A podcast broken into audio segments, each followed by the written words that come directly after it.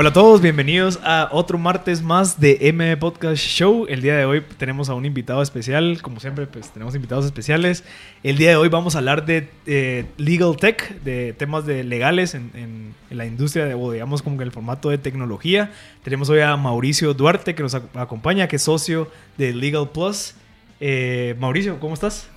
Eh, ¿Qué tal, Marcel? bien, bien, todo bien. La verdad, muy agradecido y nuevamente gracias por la oportunidad de venir a hablar de estos temas que a mí, mi parecer, son muy apasionantes, muy interesantes y siempre pueden ayudar en menor o mayor medida a- al público en general. Buenísimo. Y creo que has escuchado bastante de nuestros episodios. eh, Sí. ho- Hoy vamos a lanzar el de la semana pasada, pero Pablo, que hablamos con Eduardo Vinchuam, que estuvo bueno. Sí, creo que hablamos bastantes temas. Creo que igual, bienvenido Mauricio. Ahí sí que creo que aportar conocimiento para los escuchas o para las Sí. personas que igual nos escuchan semanas después es bastante valioso.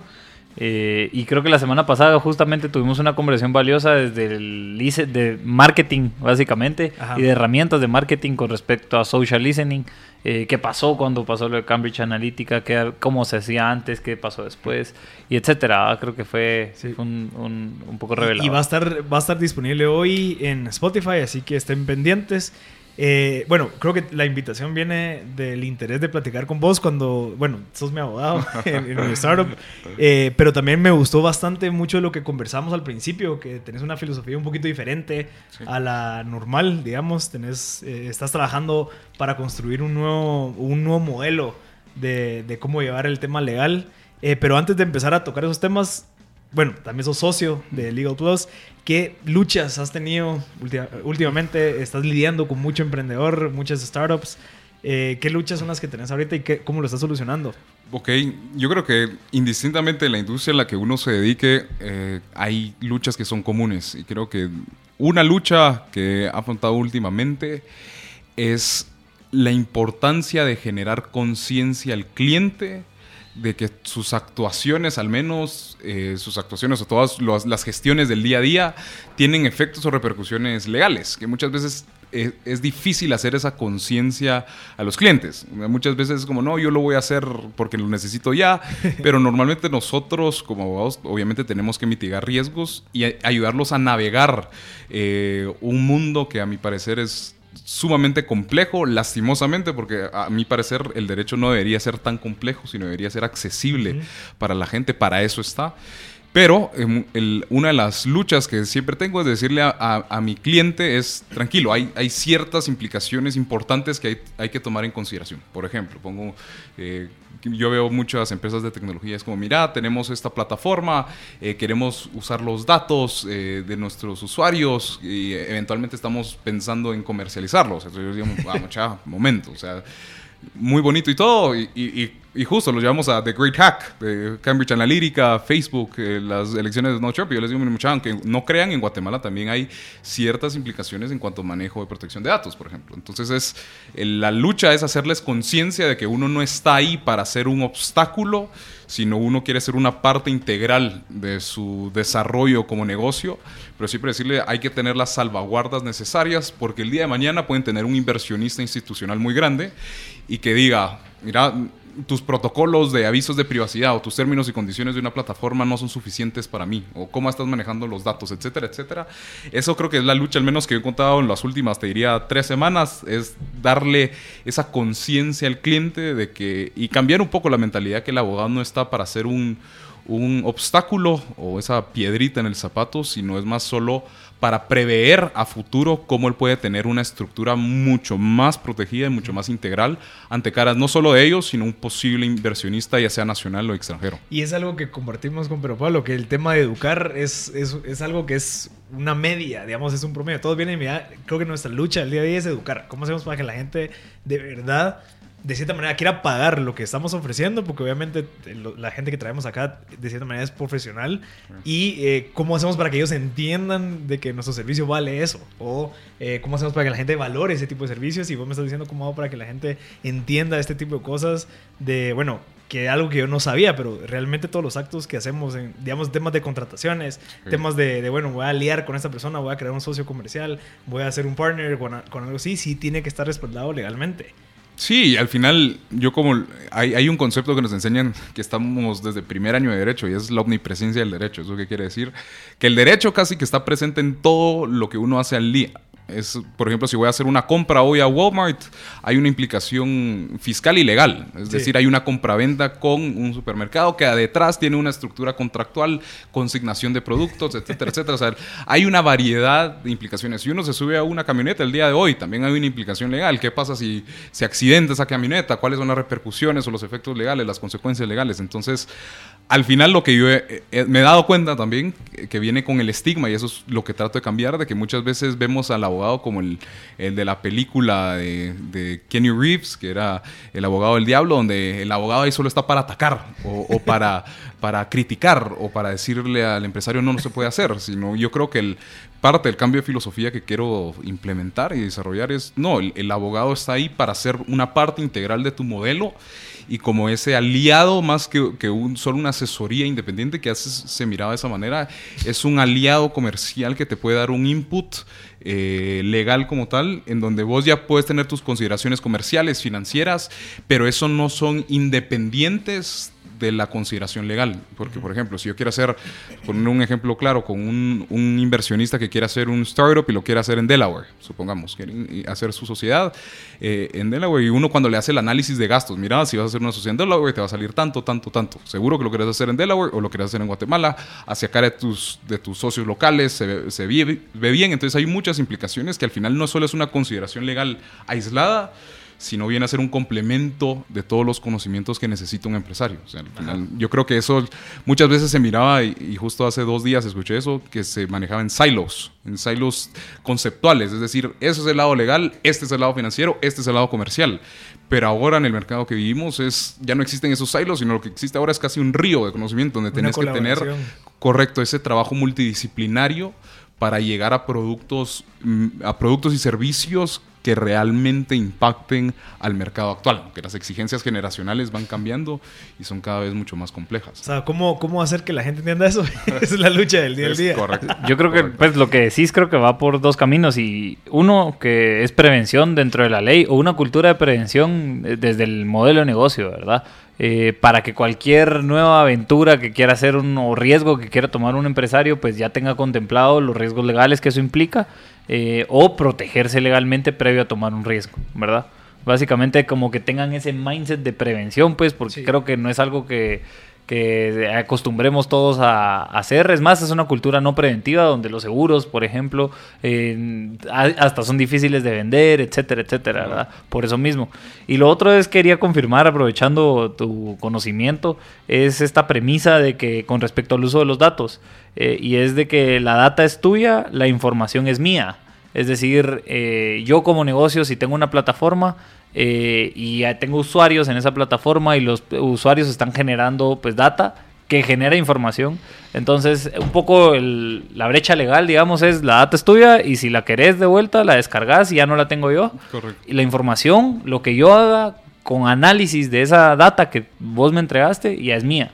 ¿verdad? No sé si esa premisa es correcta. Sí, e, es correcta, y, pero aquí viene incluso las, la sutileza con la que uno, por ejemplo, estructura eh, avisos de privacidad o términos y condiciones, porque lo que esos serían son eh, datos de uso de la plataforma, es decir, quiero hacer eh, proyecciones utilizando data mining, por ejemplo, de ver quiénes son mis usuarios. Supongamos quiero ver si son mujeres, si son hombres, si son en cierta categoría de edad. Toda esa información de uso como tal sí es de la empresa. Ahora, lo que sí se necesita es ser transparente con el usuario y que mire todas las el día a día, si usted está interactuando en esa plataforma, toda esa data que se genera va a ser nuestra. Sus datos personales, que aquí viene a ser su nombre, su género, su correo electrónico, si usted efectivamente lo quiere de vuelta o quiere que nosotros lo destruyamos, hay ciertos mecanismos legales y, y se puede hacer, pero efectivamente podemos partir que esa premisa es, es cierta. Podemos partir que esa premisa Igual eso es lo que ponemos nosotros al decir acepto los términos y condiciones, que no lo lees y ahí va toda esa información. Sí, incluso, bueno, muy, poca gente lo, lo, lo, ha visto, pero en Deloitte hace dos años sacó un estudio en cuanto a cuántas personas leían los términos y condiciones y los avisos de privacidad y decía que el 97% de las personas no lo leen. Y el 3% eran abogados que se dedicaban a temas de tecnología. O sea, era como, ajá, casi un 3% de- del, del sondeo que hicieron en Estados Unidos. Entonces yo digo, puchis, el 3% de la- es demasiado poco y hay ciertas implicaciones. Pero por eso mismo, el, el- no es que el usuario lo tenga que leer. Y por eso ahí viene, por ejemplo, temas de, di- eh, legal design thinking. Cómo hacer más accesible información legal eh, al usuario, el día a día. En vez de, de ponerle frases eh, de, del- del- los proverbios o bíblicas que solo los abogados entienden, darle un lenguaje más accesible. Y por eso el, el legal design thinking lo que me gusta es que busca graficar muchas veces eh, cuestiones legales, por ejemplo. Entonces, son ese tipo de, de nuevas, eh, nuevas ideas que se están permeando de otras industrias, como es el design thinking, por ejemplo, como una industria propiamente o como una rama de conocimiento en cualquier, en cualquier industria, también está permeando en lo legal. Entonces no es solo para emprendedores, no es solo para eh, psicólogos, no es solo para nutricionistas, sino incluso lo legal se ve afectado por cambiar y mejorar la forma de dar ese contenido y esa información al cliente. Sí, porque el modelo de negocio normal de un abogado es te cobro por hora. Sí. O sea, te cobro por, mira, ¿querés que te ayude a, a- venite a mi oficina a hablar? Te cobro esa hora X cantidad de dinero. Entonces también se vuelve un, ¿será que lo pago? O sea, que hago ese contrato y sin preguntarle a mi abogado porque no quiero pagar X cantidad de plata. Sí. Entonces también se vuelve ese como que, bueno, solo para las cosas importantes. Y tiene que ser sumamente importante para llamar a un abogado para que valga la pena el pago. Y tiene... Entonces también todas esas cositas pequeñas que dejamos pasar porque no queremos pagar esa hora de abogado, en algún momento pueden afectarnos. Sí. Entonces ahí donde entra est- esta filosofía de, no, hombre, te- me vuelvo tu compañero, te ayudo. Correcto. Eh, estoy ahí a las órdenes, ya me llamas, revisamos el contrato, lo que sea. Y ya después, no sé, tal vez el fee es por, no sé cómo funcionaría, pero, Sí. pero ya es un modelo de negocio distinto. Sí, mira, y, y- eso lo in- incluso lo hemos hablado en, en diferentes ocasiones, en donde lo que hay ahorita es un, un cambio de cultura, eh, y- pero un cambio de cultura en la profesión legal por un tema generacional. Es decir, nos, cuando uno lee, al menos cómo está funcionando en Estados Unidos, ahora muchas firmas in- innovadoras y nuevas, por ejemplo, Axiom Law es una de las más famosas, en donde su modelo de negocio no es cobrar por hora, sino es cobrar eh, tarifas fijas. ¿Por qué? Porque eso ayuda al cliente y al emprendedor a tener proyecciones claras y transparentes de, ok, si necesito esto y esto y esto, me va a costar tanto. ¿Qué es lo que sucedía en el modelo de horas? Es que justamente le generas esas incomodidades al cliente, donde él empieza a cuestionar, ¿será que realmente le invirtió ocho horas a este contrato que son seis páginas? Entonces, lo que generas ahí es, es esa incomodidad al cliente y al final es un servicio lo que estás prestando. Vos lo que tenés que eh, hacer en cualquier industria de servicios específicamente es reducirle esa incomodidad al cliente. Al final él, él es el que, el que va a fijar tu precio, el mercado lo va a fijar. Entonces el abogado estaba muy acostumbrado a imponer el precio por hora. Y muchas veces sí, ibas a acceder, pero ahora hay otros nuevos mercados y otras nuevas industrias que al final lo que dicen, mire mucha, yo no quiero manejar por hora, yo quiero tener esa claridad, esa transparencia. ¿Qué otras alternativas hay? Entonces ahí hay una, dos ramas, por así decirlo, eh, filosóficas y generacionales. Uno se llama la tendencia del Big Law, por así decirlo, que son todas estas firmas grandes de, de, Cientos de de familias. Y por ejemplo hay muchas diferencias, pero por ejemplo para mencionar tres, es una, la- las firmas anteriores que le denominan que están en esta categoría Big Law se fijaban mucho en los nombres de las personas. Es decir, eh, supongamos mi apellido Duarte y Asociados, o Barascut y Asociados, o Barascut, eh, Castillo, Duarte y Asociados. Entonces, esa era una de las tendencias. Ahora lo que hay, por ejemplo, es enfocarse en una marca. En una marca Legal como tal. Plus. Correcto, ya no es por las personas, porque las personas no determinan el valor que hay detrás, sino es La institución. la institución como tal, el mercado como tal. Entonces, esa es una de las diferencias. De ahí está el tema por hora, por ejemplo, es una diferencia filosófica. Y la tercera, que creo que es la más importante, es el uso de tecnología en, el, en la gestión profesional. Entonces, esas creo que son las tres diferencias más grandes en, en, esas, en esos cambios generacionales. Buenísimo, Mauricio. Vamos a ir al primer corte y regresamos con más M Podcast Show.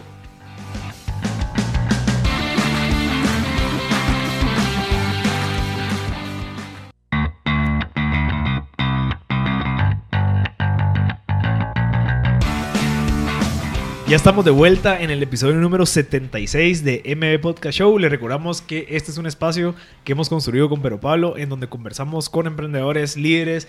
El día de hoy tenemos un emprendedor abogado que nos viene a contar un poquito de cómo él está eh, evangelizando y, llevando un movimiento interesante para apoyar y convertirse en un recurso pues mucho más eh, de cierta manera como que se adapta a las necesidades de, los nuevos mercados. Eh, Mauricio Duarte, que es socio de, de Legal Plus. Eh, estamos conversando un montón de cosas. Creo que nos quedó pendiente de terminar lo que estábamos hablando del, uso de, la tecnología en el tema legal. Eh, también tienes un podcast que se llama Legal Hackers, que si no estoy mal existe en inglés y lo estás trayendo al español. Sí, eh, tal vez para abordar un poco el tema de tecnología que creo que va de la mano. Eh, Legal Hackers es un movimiento internacional, así como, por ejemplo, el Google Startup Grind, que aquí tenemos al, al máster en, Guatemala, es similar a Legal Hackers, es decir, se, se, organiza por capítulos alrededor del mundo y tiene ya presencia en más de 171 ciudades, por ciudades que se generan. Y al final lo que es esta, este movimiento Legal Hackers que surgió en 2012 en la Facultad de Derecho de, de Brooklyn, en, en la Facultad de Derecho como es cómo podemos generar soluciones a cuestiones complejas en donde hay una intersección de la tecnología y la ley. Entonces, ¿cómo no solo ser una discusión de abogados, sino que sea una discusión de politólogos, emprendedores, académicos, empresarios? Es decir, generar esos espacios multidisciplinarios que muchas veces no se generan, eh, al menos desde una perspectiva de abogados. Los abogados estamos, eh, normalmente nos juntamos entre abogados con abogados y discutimos de cosas de abogados. Entonces, el Legal Hackers trata de cambiar esa, esa mentalidad y, trata de hackear, por así decirlo, la palabra, el sistema tradicional de cómo el abogado eh, va del día a día. Entonces, con esa, con esa idea yo me empecé a involucrar hace ya dos años en Legal Hackers, me, empezó a usar el capítulo en Guatemala, obviamente hacer eventos y diferentes proyecciones. Y eso me llevó a entender toda la filosofía detrás de cómo utilizar la tecnología como abogado. Decir, ¿por qué el rol del abogado está cambiando? Es porque ahora tenemos herramientas tecnológicas que automatizan muchas de las cosas que nosotros queríamos hacer. Y, aquí viene una discusión que a mí me gusta, que ya incluso he, acuñado esta, esta frase, y es donde el, el buen abogado se dedica a resolver cuestiones complejas que requieren un análisis legal profundo. Eso es lo que realmente tiene un, un abogado como valor en el mercado un abogado secretarial, es, decir, el que solo sabe escribir y llenar formularios, realmente no está haciendo la labor de un abogado. Y eso lo puede hacer la tecnología ahora, sin errores, en cuestión de segundos y sin necesidad de cobrarle esos minutos eh, sagrados al cliente, por ejemplo. Entonces, cuando uno ve los usos de la tecnología, uno ve cómo puede innovar el mercado legal y cómo al final, por eso el modelo de hora ya no es del todo eh, coherente eh, con, el, con las exigencias del día de hoy y con las herramientas que tenemos del día de hoy. Porque si podemos, si podemos automatizar el 40% de nuestras labores, nos podemos dedicar entonces a hacer análisis profundos, a ver cuestiones que requieren un poco más de análisis, etcétera, etcétera. Entonces es ahí en donde el tema del uso de las tecnologías en la profesión legal, que muchas veces se está viendo como tabú, eh, siendo bastante franco, el, abogado es creo que de las profesiones más conservadoras y menos evolutivas eh, de todas las profesiones que hay. Eh, y, esa es una de las grandes críticas, que dicen, los abogados tenemos que aprender y necesariamente tenemos que adecuarnos a las exigencias del mercado. Si no lo hacemos, ahora nuestra competencia ya no solo es el, el, otro estudiante, sino nuestra competencia son plataformas que lo que se llaman son... servicios alternativos de prestación de servicios. Entonces son plataformas tecnológicas que utilizando inteligencia artificial, utilizando simplemente Internet, utilizando blockchain, etcétera, etcétera, pueden hacer cuestiones que uno pensaría solo el abogado las puede hacer, no necesariamente. Un, buen cliente, diríamos, bajo la definición de un buen abogado, en tu caso, para vos un buen cliente sería alguien que te poneme a pensar, poneme a pensar, dame un problema complejo. Lo que yo creo es que al final cada cliente no se da cuenta que las las estructuras o, o, los consejos legales que ellos necesitan a veces requieren un alcance más allá. Muchas veces el cliente, por ejemplo, viene y, mira, necesito una sociedad anónima Y entonces uno cuando dice, ok, una sociedad anónima, pero ¿para qué necesita la sociedad anónima? ¿Qué negocio estás estructurando? ¿Sabe las implicaciones fiscales que hay detrás? Etcétera, etcétera. Entonces uno ya no es que él viene con un tema complejo al inicio, sino viene con algo sencillo, pero un abogado lo que tiene que es eh, prever y hacer esas proyecciones de cuáles son las implicaciones detrás. Entonces ahí viene ese, ese análisis profundo, ese análisis complejo donde es, ok, fiscalmente puedes tener esta repercusión, legalmente vas a tener ahora esta nueva estructura, tus socios, eh, tus mecanismos de, de, accionistas, cómo vas a responder ante ellos. Entonces todas esas... Eh, cuestiones, por ejemplo, ya no es algo que una computadora lo puede hacer, porque la, ahorita las computadoras o la tecnología no puede automatizar ese, esas proyecciones o esas repercusiones legales, sino ahí es donde entra el valor del abogado en el mercado de hoy. Pero ahí es donde entra, la otra parte, que es, bueno, volvete algo que me ayude, no que yo diga, tengo que llamar al abogado para que venga y que, me, que se vuelva ese proceso en donde me va a quitar ese, tal vez, ese momentum de querer hacer algo. No sé, como que te volvés un socio. Sí, sí, al final muchas veces creo que muchos clientes son renuentes o tienen timidez de, denominarlo, pero por ejemplo hay, clientes que están al, lado de, la oficina y yo me cruzo, como decimos molestamos, me cruzo la calle para, para ir a hacer una asesoría, una, una reunión de 20 minutos y ya resolvimos algo eh, bastante complejo. Que te iba a llevar 15 correos. Sí, entonces me iba a llevar 15 correos entre ir y venir, entonces creo que al final cuando uno conceptualiza y por eso creo que es importante encontrar un abogado que se identifique filosóficamente con lo que uno tiene como negocio. Por ejemplo, si yo tengo un negocio, por ejemplo, eh, negocio de mi papá, supongamos él era auditor y financiero y él tuvo su, su, empresa de asesorías financieras y contables y él le gustaba cobrar por hora. Ahora, si el día de hoy mi, mi papá fuera mi cliente, yo le diría, mira, yo no te voy a cobrar por hora, yo te voy a cobrar tarifa fija. Ahora, filosóficamente él se sentiría cómodo, posiblemente no, porque él creció en una generación donde era por hora. Él, eh, entonces, creo que uno tiene que identificar también ese abogado que se identifica filosóficamente con el modelo de negocio para tener esa sinergia y esa sincronía de, ok, nos entendemos, creo que estamos, creo que estamos hablando el mismo idioma, creo que vos tenés en cuenta mis intereses y aquí viene un tema interesante que el abogado actual tiene que tener muchos soft skills, es decir, la empatía con el cliente es una de las más importantes, es cómo yo me pongo en la posición del cliente. No solo pensemos en mi sombrero de abogado de cobrar por hora, sino cómo yo puedo entender las necesidades de mi cliente, puedo entender de que ahorita, por ejemplo, está en una etapa de, de, flujos de efectivo cortos, entonces cómo hacerle accesible eh, una prestación de servicios legales, por ejemplo. Ahí viene donde uno tiene que tomar en cuenta otros... Mira, y, y, el tema de, de ese servicio tan especializado ¿Cómo lo ves volviéndolo escalable? decir, bueno, digamos, tal vez ahorita tenés capacidad para 5, 6, de donde vos puedes, mira, te me cruzo y te voy a visitar. ¿Qué pasa cuando tengas 15, cuando tengas 20, cuando tengas 30? ¿Qué va a pasar ahí? ¿Será que eh, ese servicio ya no va a ser tan especializado o qué? ¿Cómo lo tenés pensado manejar? Mira, yo creo que aquí hay una tendencia donde ya se está determinando, a muchas, muchas empresas están determinando que el servicio legal profesional se puede catalogar como un commodity.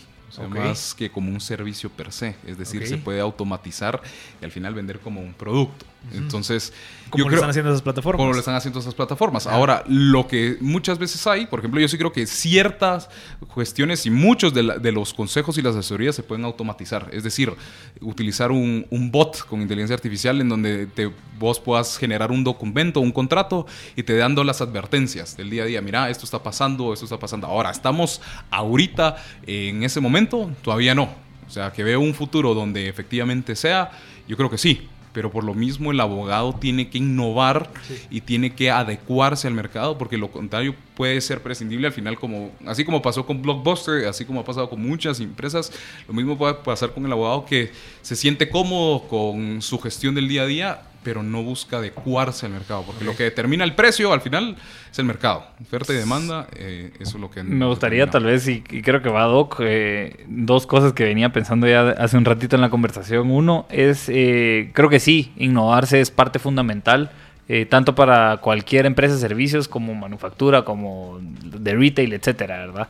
Eh, pero dentro de la abogacía, digamos, hay una limitante que es clara. Y eh, para mí esa claridad de la limitante es que la ley no avanza al misma, a la misma velocidad que avanza el mercado. Puede que los abogados sí innoven en sí por, por porque innovan en sus servicios, en, en loopholes legales, en etcétera, etcétera. Pero si la ley no avanza, eh, o sea, qué problemas suelen, o sea, ese es un reto, pues creo yo, ¿verdad? eh, a la hora de que te lo topas, ¿verdad? Sí, siendo bastante honesto, muchas veces el- el- la falta de actualización legislativa, por ejemplo, la falta de actualización de las leyes, que es, es- esa es una premisa cierta, que el- la ley siempre se va a quedar atrasada a las realidades del mercado, eso siempre va a ser cierto. Y lo, muchas veces limita al abogado hasta dónde puede tener creatividad o hasta dónde puede asesorar con cierta certeza a su cliente. Por ejemplo, pongo eh, algo que tal vez alguno de los escuchas se va a identificar, fintechs. Fintechs Sí. ahorita es una industria que en Guatemala tiene mucho potencial, pero tenemos a la superintendencia de bancos y tenemos implicaciones financieras, tenemos manuales de cumplimiento. Entonces, por ejemplo, si tengo un cliente que está interesado, supongamos, para ponerle nombre y apellido Bitcoin, quiere hacer una casa de cambio virtual utilizando eh, Bitcoin y ahorita no está regulado. Entonces, ahí estamos en un vacío legal. Pero cuando vamos con las instituciones institucionales, ellos tienen ciertos criterios de cómo interpretar la ley y dicen, no, mire, para este sentido necesita esto y esto y esto. Pero como abogado decís, sí, pero no está así del todo en la ley. Pero al final tenés que respetar la interpretación de la autoridad que Exacto. maneja ese mercado financiero. Entonces, creo que en un momento dado sí, la falta de, de actualizaciones legislativas te limita un poco la creatividad hasta dónde puedes llegar. Pero creo que a la vez eso implica mucho más esfuerzo y mucho más análisis de buscar alternativas nuevas y tratando de encuadrarlo en el marco legal con el que tenemos actualmente. Sí, O sea, estos loopholes que te decía. Sí, como- a- a- y, a- y al final lo que tenemos, que es algo bastante a- agradecido por todos los abogados, es que tenemos esa libertad de acción. Es lo que quiere decir todo lo que no está prohibido, al menos para el ciudadano ordinario, Se todo lo que no se, se puede hacer. O sea, mientras no esté prohibido, lo puedes hacer. Obvio. Y hay alguien, eh, ¿quién es el que está liderando de cierta manera en la parte legal eh, este tipo de innovaciones? Digamos, to- digamos, todos los conocimientos que vos tenés por las oportunidades que has tenido, pero la persona que está liderando todo esto sí tiene la visión clara de lo que está pasando, eh, es una persona grande que tal vez no le tiene miedo a estos cambios y por ende no está promoviendo como que el o incentivando eso. ¿Qué, qué está pasando? Mira, yo creo que ya se está generando esta tendencia de empezarse a, a empapar de estos conocimientos. Y- y muchas, ahorita hay- yo puedo- te podría decir, hay tres abogados, tres abogados a, a nivel Guatemala que sí conocen de esos temas y sí los predican como tal. Por ejemplo, uno de ellos es el que maneja el CoLab en la Universidad Francisco Ah. Marroquín. Él es Jorge Gabriel Jiménez, por ejemplo. Él es abogado y ahora es el director del CoLab, por ejemplo, totalmente abogado. Entonces, eh, también como él hay- está Roberto Valladares, por ejemplo, él tiene una plataforma de automatización de contratos que se llama Legal Machine. Eh, de ahí tenemos Álvaro Hurtado, que es también uno de los cofundadores de Legal Hackers en Guatemala. Entonces tenemos cierta gente que lo que queremos justamente hacer es promover ese conocimiento y empezarlo a difundir, empezarlo a difundir como tal. Buenísimo. Vamos a ir al segundo corte y regresamos con más M Podcast Show.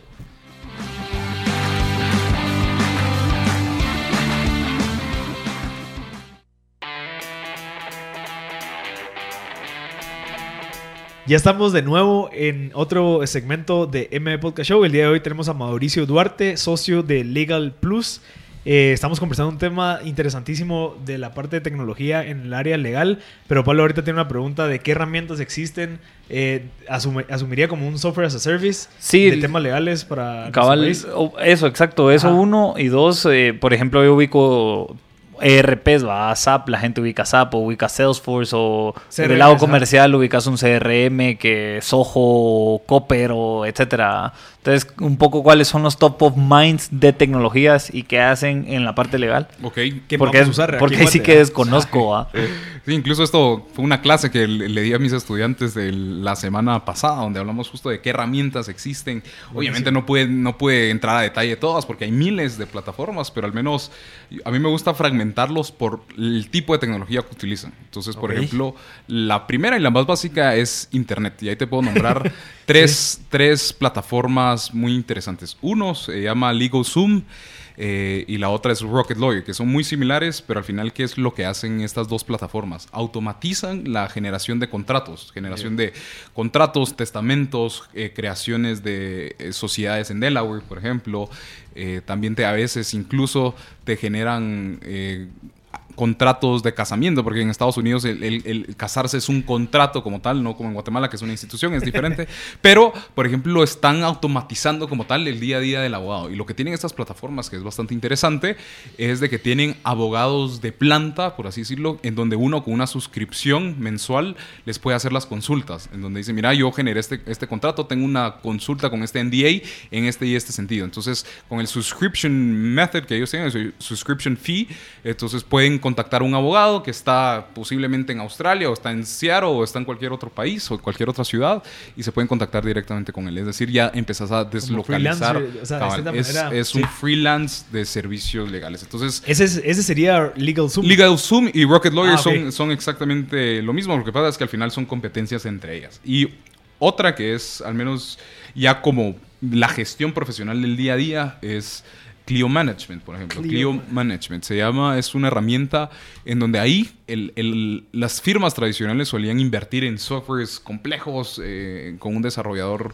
guatemalteco, con un desarrollador en otro país, que les tomaba una inversión de 10 mil dólares, 20 mil dólares. Ahora Clio Management hace lo mismo, solo que es una plataforma de internet, así como utilizar un Dropbox, eso lo que te tiene es qué clientes tenés, la información de contacto, cuántas facturas tenés pendientes, eh, te genera las facturas de manera automática, estados de cuenta para el cliente, es decir, tenés una gestión administrativa del día a día para el abogado utilizando esa herramienta. Entonces, al, al menos hay desde dos puntos de vista. Uno para la gestión del día a día del abogado y otra para el, el cliente, que son herramientas que puede utilizar. Entonces, de ahí, por ejemplo, la más famosa, cuando ya escalamos un poco en Internet, ya nos vamos a inteligencia artificial. La más famosa, y tal vez ustedes han oído la inteligencia artificial de IBM, que es Watson, que se Sí. dedica a muchos procesos Sí. de logística. Bueno, de esa inteligencia artificial salió un proyecto propio, un proyecto piloto en términos legales y esa se llama Ross Intelligence y es su fundador es canadiense y lo que se dedica es a dar respuestas legales utilizando lenguaje natural, es decir, si yo le planteo una pregunta hoy a, Ross Intelligence le digo, mira, ¿cuáles son las repercusiones si un empleado se cayó de las gradas hoy en, mi- en- en- en las instalaciones de, de la oficina? Entonces lo que va a hacer la inteligencia artificial es va a detectar cuáles son los resultados más importantes legales y de casos o sentencias que se han emitido. Entonces te va a decir, mira, las repercusiones legales por la tendencia actual es esto y esto y esto. Y las leyes relevantes para este caso son estas y estas. Entonces lo que se genera es una automatización de servicio legal, de cierta manera, en donde la inteligencia artificial, con la data que se le está proporcionando, que es las leyes, la- los casos, reglamentos o cualquier otra normativa legal, te puede dar una respuesta siempre y cuando se articule en lenguaje natural. Entonces, Ross Intelligence es uno de los proyectos más famosos y es posiblemente uno de los más sonados utili- utilizando inteligencia artificial. Y de ahí tenemos otra herramienta que me gusta mucho, que se llama Okira. Okira es una plataforma en donde te puede ¿Cómo se analizar. escribe? Es O-K-I-R-A. Ah, ok. Entonces, Okira. Okira es, es, es una plataforma donde uno puede analizar eh, contratos y evaluar cuáles son las mejores cláusulas y las cláusulas que no me favorecen como cliente. Ok. Entonces uno en Okira lo que hace al final es eh, analiza con inteligencia artificial y dice eh, esta cláusula no te favorece en este y este sentido. ¿Por qué? Supongamos que es un contrato de una renta de un apartamento, porque aquí te están cobrando agua, luz, teléfono y esto cuando debería, por el precio que está, debería de incorporarte. Entonces ya hace esas proyecciones y esas advertencias eh, de red flags eh, que hay. Interesante. Esto en, en inglés y en español. Esto ahorita, la mayoría de plataformas siguen siendo en inglés. O sea, cuando te digo todas estas se han desarrollado predominantemente en Estados Unidos y en Europa. Todavía en Guatemala tenemos muy pocas. Una de las que puedo mencionar es Legal Machine, como lo mencioné, Roberto Valladares, que es una plataforma de automatización de contratos. Muy similar a como es Rocket Lawyer y Legal Zoom. Eh, Legal Machine hace lo mismo. Interesante. Ah, no. Mira, y el tema de. O la- Public Note, creo que aquí los entrevistamos también. Ah, Public Eh, Note, que sí. es para, pero es más para notarios, es ¿verdad? más para notarios como tal. Public, ¿no? Ujú. Sí.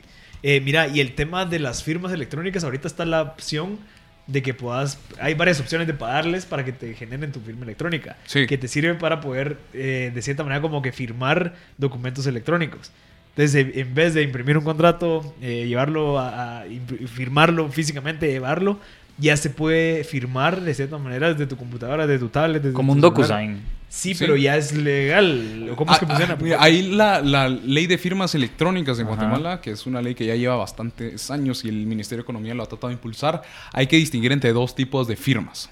la firma electrónica avanzada, que es una firma que certifican instituciones autorizadas por el Ministerio de Economía para prestar ese servicio. Entonces, por ejemplo, en Guatemala tenemos tres entidades, es 5B, Prisma e Infiles, o la Cámara de Comercio, perdón. Son las tres instituciones que prestan ese servicio. Lo que genera esa firma electrónica avanzada es que tienen la autenticidad de esas instituciones avaladas por el Ministerio de Economía, donde yo puedo firmar documentos y tiene efectos legales únicamente utilizando esa firma Ah, electrónica avanzada. Ahora, hay otra categoría que es la firma electrónica, nada más, Sí. no es avanzada. ¿Por es qué? la que puedes firmar. Que es la que puedo firmar utilizando DocuSign. La mayoría de mis clientes firman cuestiones legales con DocuSign, porque al final sigue siendo una firma válida. Lo que sucede ahí es que ahí viene la distinción de por qué una es avanzada y la otra no.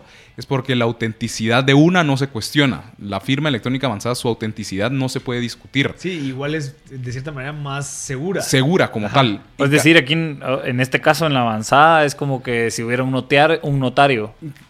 Ceteris Paribus podríamos decir que sí. Lo que hacen es hacer ese rol. Le- las- la institución certificadora hace ese rol notarial. Ya. Y por otro lado, la firma electrónica como tal puede darse a discutir su autenticidad. Como te digo, yo igual a muchos de mis clientes y a la mayoría les digo, si quieren firmar un documento que no realmente no se va a ir a pelear a un juzgado, fírmenlo por DocuSign, así como un promissory note, por ejemplo, una, un pagaré. eh, y más. Entonces, ahí es donde Una vienen... cotización, Sí, entonces ya no tenés, incluso le quitas esa molestia al cliente de imprimirlo, firmarlo, sino ahora en DocuSign es- lo puedo, ya incluso te automatiza qué tipo de firma según tu nombre. O sea, ya ni tengo que hacerla, ya te dice, ¿quieres Ah. esta? Aquí hay templates de cómo podría ser tu firma. Valioso. Mira, eh, para ir avanzando un poquito más, eh, ¿qué es lo que todo tech entrepreneur o emprendedor en temas de tecnología debería saber? ¿Cuáles son sus cinco cosas que no se puede quitar de la cabeza al momento de tener en su mente que quiere emprender en el tema de software, en el tema de aplicaciones, en el tema de proveer servicios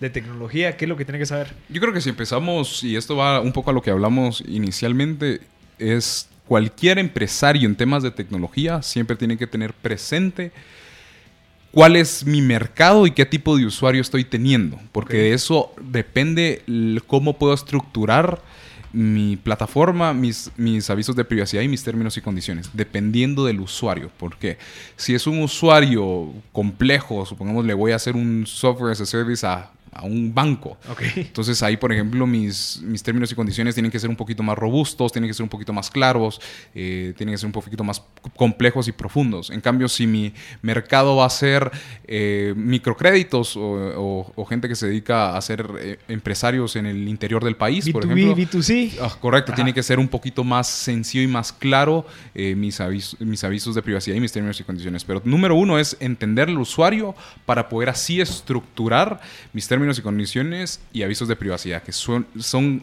a mi parecer, vitales para cualquier empresa de tecnología eh, que Sí, hay, un- hay una herramienta que se llama, bueno, no es herramienta, realmente es este mm, Customer Journey. Entonces entender bien el Customer Journey, ¿verdad? Del cliente, qué pasa, qué apacha, qué tal y tal, qué todo. Correcto. Porque entendiendo ahí, entonces vas a decir, ah, va, en esta parte va a necesitar esto y esto. Y en esta siguiente va a necesitar una doble autenticación. Y en esto tal y tal, va. Más o menos a eso te referís. Sí, incluso, por ejemplo, ahí vienen hasta mecanismos de si acepta mis términos y condiciones, mandarle un, un, un texto o mandarle un correo electrónico, cómo lo vamos a gestionar, porque todo eso al final sí tiene implicaciones legales. Incluso para que vean el nivel a donde está llegando, esos términos y condiciones se pueden automatizar utilizando una plataforma que se llama Uvenda. Es I-U. B-E-N-D-A. Entonces, si ustedes se meten hoy, eh, ahí, por ejemplo, les puede automatizar términos y condiciones. Ahora, lo que sí digo es, hay que darle una Sí. doble ojeada porque a veces Uvenda lo genera con templates como para Amazon o para Google, etcétera, etcétera.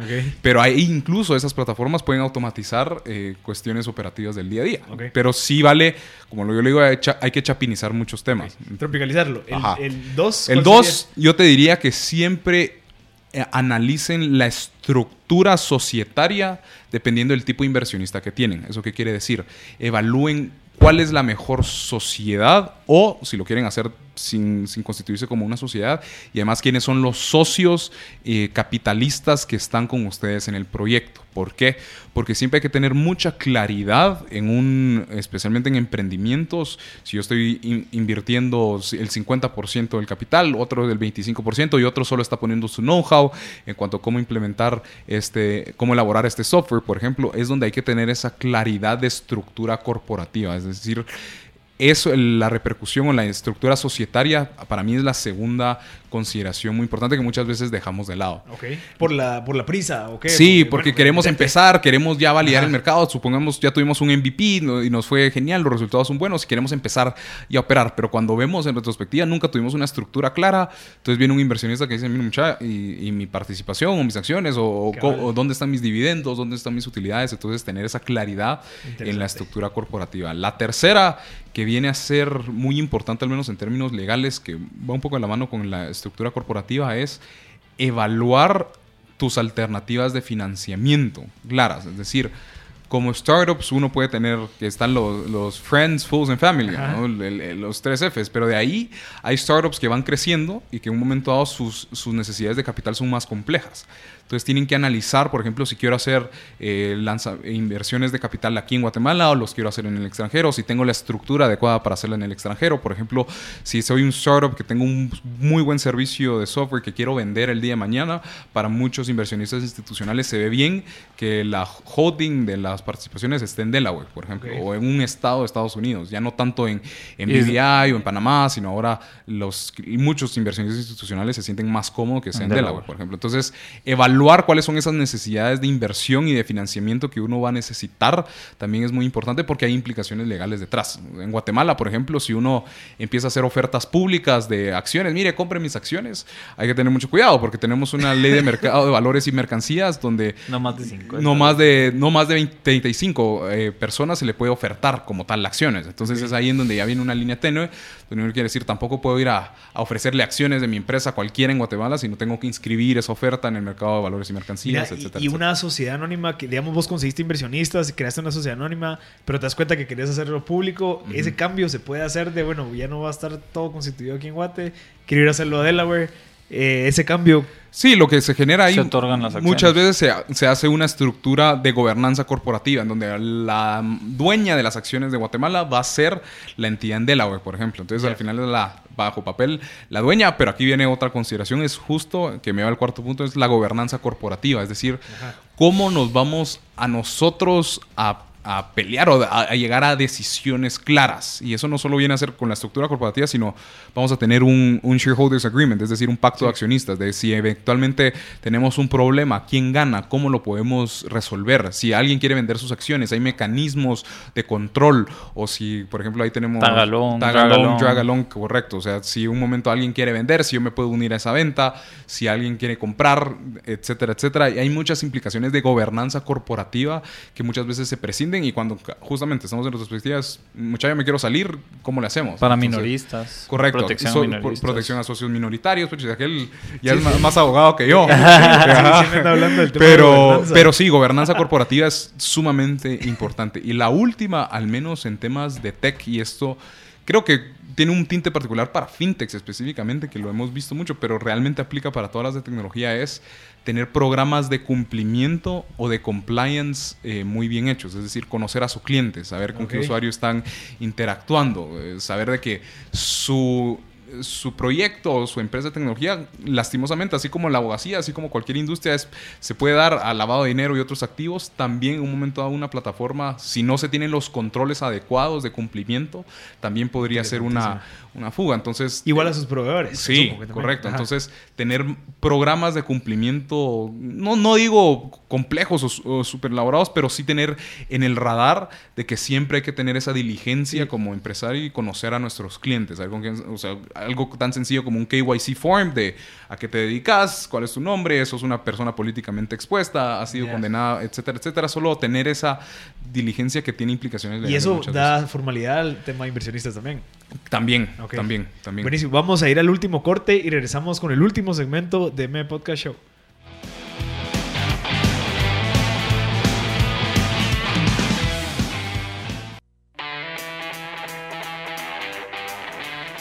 Ya, estamos de vuelta en el último segmento de M Podcast Show. El día de hoy estamos conversando con el socio de Legal Plus, Mauricio Duarte. Hemos conversado muchísimos temas. Ahorita nos dio eh, cinco cosas interesantísimas para considerar antes de meternos al tema de, de, emprendimientos tecnológicos. Uno es identificar cuál es mi usuario y el tipo de mercado para definir los términos de privacidad. El número dos es temas de estructura. Tienen que estar muy claros en temas de inversionistas, temas de socios. Eh, evaluar tus alternativas de financiamiento. Siempre hay opciones. Es bueno ver si en dado caso se hace aquí en Guatemala o en, en otro país. Eh, la gobernanza corporativa y terminar con los programas de cumplimiento, que puede ser para sus clientes y para proveedores, que eso le da mucha formalidad hacia los ojos de los inversionistas.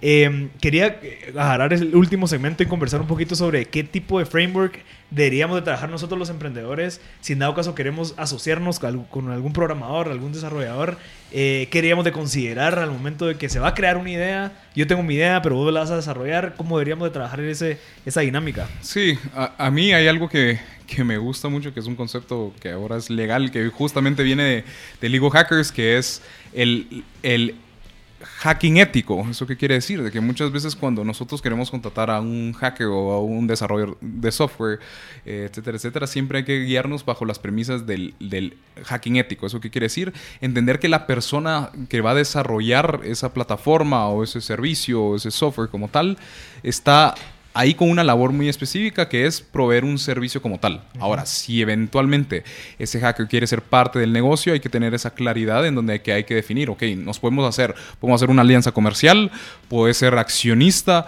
puede ser inversionista, hay diferentes alternativas, pero siempre hay que tener en cuenta que inicialmente el desarrollador de software va a prestar un servicio o va a entregar un producto como tal ya después, dependiendo del valor o no que tenga para la industria, uno ya puede definir alternativas adicionales de contratación. Entonces yo conozco muchos, eh, muchos desarrolladores de software, por ejemplo, de que ellos iniciaron como trabajadores de empresas o de startups y ahora son accionistas, pero ¿por qué? Porque existe una figura que se llama ESOP. Al final el ESOP son participaciones que se le dan a trabajadores por su desempeño en una empresa. Como sweat equity. Co correcto. Entonces es, eso es legal en Guate. Eso es legal, eso es legal y a, al menos el ESOP como tal es una, una figura que se utiliza más con empresas en el extranjero como tal. En Guatemala tenemos ahí un vacío legal todavía, pero al final, como no está prohibido como tal, sí puedes recompensar al trabajador siempre y cuando se cumplan con ciertas formalidades en Guatemala. Pero en términos generales, o al menos como muchas empresas de tecnología lo manejan, que están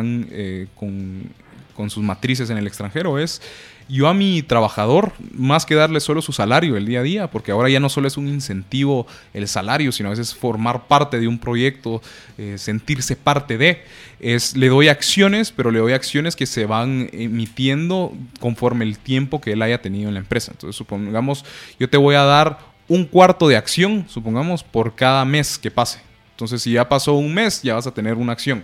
Si pasaron cuarto, dos meses, ajá, a, si, si, pasaron ya dos meses, ya vas a Media tener. Acción. Correcto. Y así sucesivamente hasta que al final el, el, el, trabajador no solo tiene su salario, sino al final tiene una participación. Entonces, lo que al final al tener equity tiene más interés en velar por su trabajo, porque ya no solo es hago mi trabajo por un sueldo, sino no, ahora soy un stakeholder de esto y al final sí tengo interés que le vaya bien. Entonces generas otros mecanismos de, de, incentivos para el trabajador. Incentivos dictan comportamientos. Diría. Sí, al final es eso, al final el análisis económico básico. Si uno tiene los incentivos correctos, uno puede hacer o deshacer cosas. O sea, mientras okay. los incentivos económicos dictan la actuación humana al final. Entonces, eh, por ejemplo, eso es una de las alternativas. De ahí, como te digo, puede ser solo una alianza comercial, puede ser un joint venture. Hay una, una infinidad de opciones, pero siempre hay que tener claro de que inicialmente él ingresa como alguien que nos va a prestar un servicio. Ya después nosotros podemos definir si él va a ser un empleado, si va a ser un accionista, si va a ser un inversionista, si va a ser un aliado comercial, si va a tener otra, otra categoría. Pero depende mucho del trato y del desempeño que él tenga en su y, día a día. Y también algo que yo estaba hablando con otros abogados era el tema de, bueno, yo te voy a contratar aquí a, a ti para que vos desarrolles esta idea que yo tengo en mi mente. Pero, digamos, el trabajo que realiza un desarrollador es parte de su propiedad intelectual. Porque yo lo hice, o sea, mm. es, es, mi invención, digamos. Es correcto. ¿Cómo me protejo yo como emprendedor al decirte, mira, yo quiero desarrollar esta nueva aplicación que va a hacer esto y esto y Sí. esto, ¿cómo yo lo tengo que anticipar para evitar que a la hora, a la hora que ya esté el proyecto ya no me lo quieras dar? Sí, normalmente lo que se hace ahí es un documento o es una sesión de los derechos de propiedad eh, intelectual o derechos de autor, en donde, por ejemplo, ese software que se desarrolló se puede registrar. Pero el, el registro de, de propi- de derechos de autor sí puede inscribir a nombre de la empresa, por ejemplo, si hay un documento que haga constar la cesión por parte del desarrollador a nombre de la empresa. Entonces, supongamos yo soy el desarrollador y estoy de- haciendo una plataforma para M- MB Podcast eh, o MB Mer- Miria, perdón, MB Mi- Miria. Y yo lo que hago es firmo un documento de sesión donde digo, miren, este desarrollo de software que tiene estas características, estos protocolos informáticos, yo se los cedo a esta, esta empresa. Entonces ahí, ahí tenés ese documento de respaldo que el día de mañana puedes ir al registro y decir, miren, yo tengo la sesión del, del autor intelectual de, esta, de este software y yo lo voy a inscribir a mi nombre. Y que también en una negociación, pues Sí. creo que es clave tenerlo. Sí, siempre creo que lo que vale la pena es tener esa transparencia, esa claridad Exacto. con el desarrollador desde un inicio. Sí. Desde un inicio. Interesantísimo. Ok, eh, y, y también esa parte viene relacionada con la pregunta que te hice al principio. O sea, ¿hay alguien que está detrás de enforce the law, de este tipo de cosas? De, bueno, si tengo a una institución a la cual yo puedo ir y decir, miren, este desarrollador no cumplió esa sesión de derechos, él tiene, está vendiendo el software que me desarrolló. ¿Hay alguien que está detrás de ese cumplimiento de ley? Mira, al final lo que seguimos teniendo es al final nuestros tribunales nacionales. eh, Ok. que al final- Aquí es donde eh, otra Ajá. vez entramos en Aquí- el tema de que aquí- la ley no avanza con ajá. respecto a cómo evoluciona Sí, el mercado. Y tenemos nuestros tribunales que yo, yo creo que mu- hay muchos tribunales y muchos juzgados que tratan de hacer su labor bien y su labor eficiente, pero muchas veces se congestiona el sistema. Entonces, lo que hay que buscar es alternativas. eh, por ejemplo, el arbitraje comercial, que es, es un método alterno de resolución de controversias en donde no es un juzgado o un tribunal nacional, sino son personas expertas en cámaras privadas. Por ejemplo, la Cámara de Industria tiene uno y la Cámara de Comercio tiene otra, en donde se generan estos paneles que resuelven las controversias. Entonces, también buscar esas alternativas. Que son más caros. Son más caros, Ajá. pero son más rápidos. Entonces, por ejemplo, un caso se podría tomar cinco años en un tribunal normal nacional, pero un arbitraje comercial te podría tomar un año. Es un poco más caro, pero es más eficiente. Entonces, ahí es donde hay que hacer un análisis costo-beneficio y el tiempo que está pasando. como Ok, tal. mira, para ir terminando, ¿qué, qué, cuál, cuál es el futuro de, todo esto? ¿Qué es lo que vos ves? Ah, eh, bueno, a mí el futuro de la profesión me emociona. Me emociona.